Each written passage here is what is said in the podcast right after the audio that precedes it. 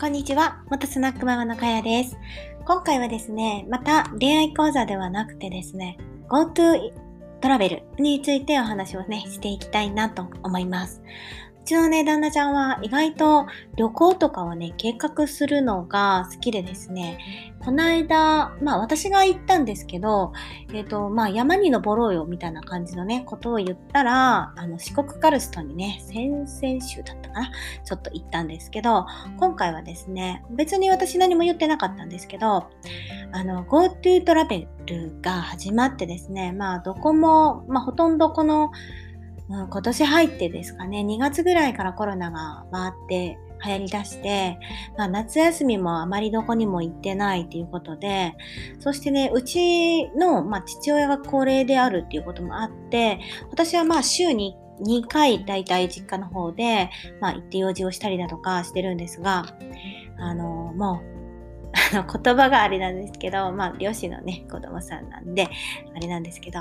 もう、おじいも、そろそろあれじゃないんか、みたいな。まあ実際にね、会ってても言うんですけどね、その、ジーヤンとか私も言うので、うん、ジーヤン、ジーヤンって言ったら、うちの旦那ちゃんも、もうジーも、みたいな感じで言ってるんですけど、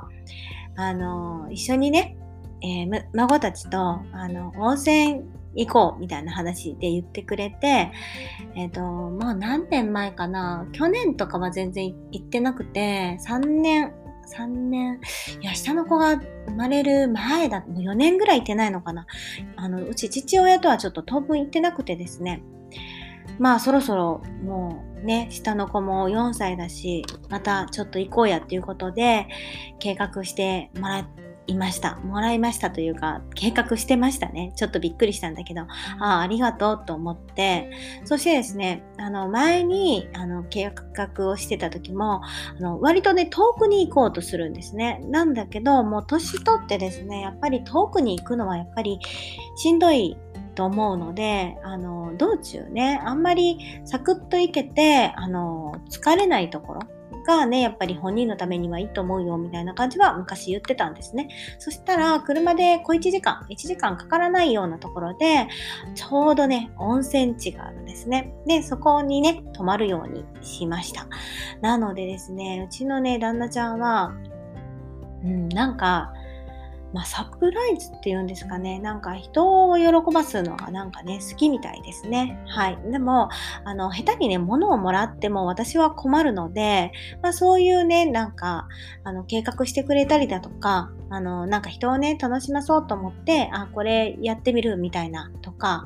まあそういう提案をしてくれるのは、まあありがたいなと、本当に思っています。はい。ということで、今週末はね、あの、隙間時間とか多分ないのかなちょっとわかんないですけど、えっ、ー、と、GoTo トラベルということで、温泉街に行って、あの、温泉に使ってね、ゆっくりしていきたいと思います。はい。じゃあ今回はこれで終わりたいと思います。バイバイ。